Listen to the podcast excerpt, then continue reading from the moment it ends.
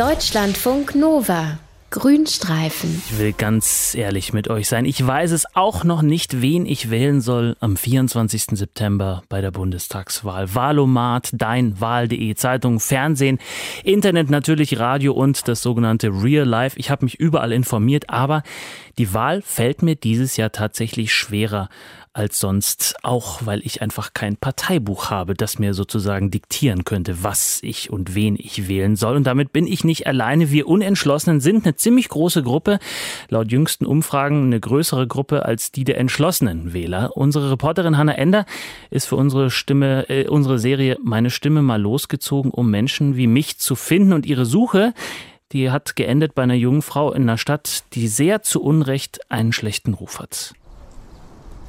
Eine Plattenbausiedlung in Halle Neustadt. Hohe Betonblöcke ragen in den grauen Himmel, auf den zubetonierten Vorplätzen spielen Kinder.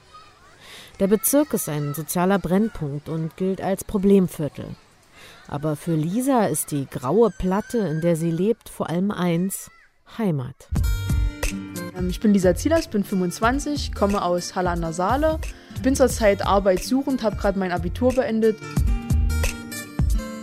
also für die Bundestagswahl bin ich noch einer der Wähler, der unentschlossen ist und noch nicht genau weiß, wo er sein Kreuz machen möchte und wird.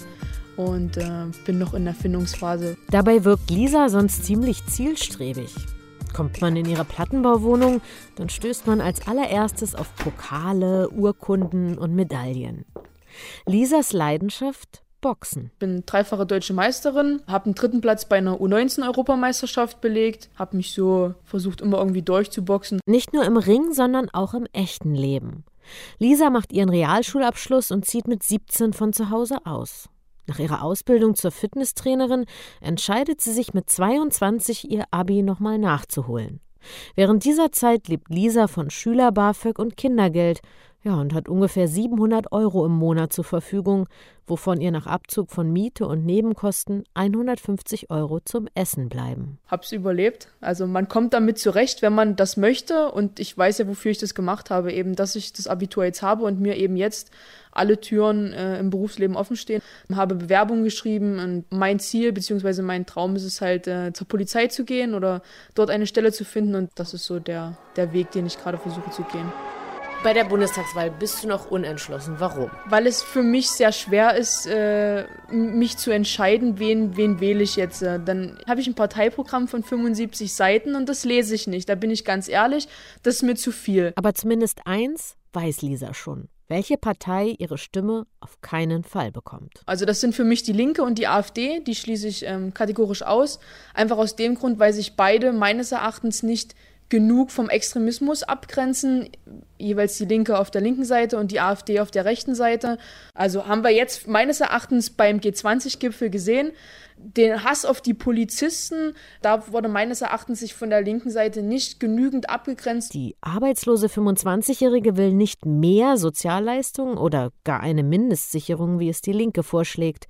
Lisa guckt da eher auf zwei ganz andere Parteien. Die CDU, einfach aus dem Grund, weil dann weiß man, was man bekommt, nämlich das, was wir die letzten Jahre hatten. Und die FDP, aber das liegt mehr daran, dass mir der Herr Lindner sehr sympathisch erscheint. Ich ihn sehr nahbar finde. Bei Facebook also steht er da mit seinem Telefon, macht irgendwie ein Selfie und ein Video, erklärt mal hier was in einem 2-Minuten-Video und erklärt mal da was in einem 2-Minuten-Video. Facebook-Videos statt seitenweise Wahlprogramme, das scheint gut anzukommen.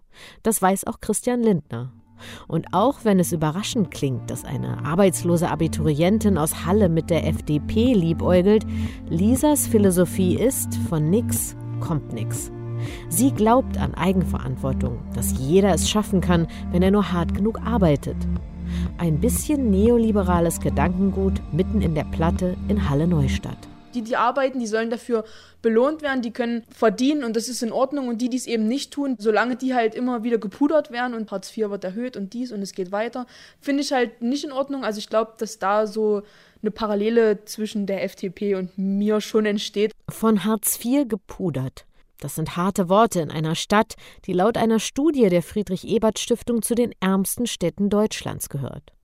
Unter der Regierung von Angela Merkel sind zwar die Arbeitslosenzahlen gesunken, Aber was ist zum Beispiel mit der alleinerziehenden Mutter, die zwei Jobs hat und trotzdem kaum über die Runden kommt? Natürlich muss man dann fragen, okay, wie kann man solche Leute eventuell entlasten, ja? Und dann habe ich letztens gesehen, da hat sie gesagt, okay, man will die Kinderfreibeträge anheben.